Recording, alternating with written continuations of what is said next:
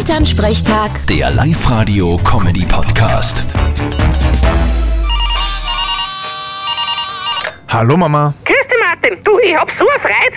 Der Preis ist heiß, kommt wieder ins Fernsehen. Was? Die Dauerwerbesendung aus den 90er? Ja, genau die.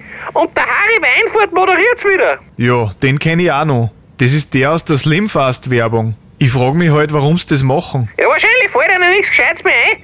Wetten das, Dalli Dalli und gäbe das ganze Rennen auch wieder. Ich hab mir die Sendungen immer gern angeschaut. Herzblatt konnten's auch wieder machen. Das taugt mir. Geh bitte. Das war ja für den Hugo. Kein einziges Paar, das da gewonnen hat, ist nachher zusammengeblieben. Von wo willst denn du das wissen? Ja, das habe ich einmal wo gelesen. Ja, Äh, mich wundert das nicht.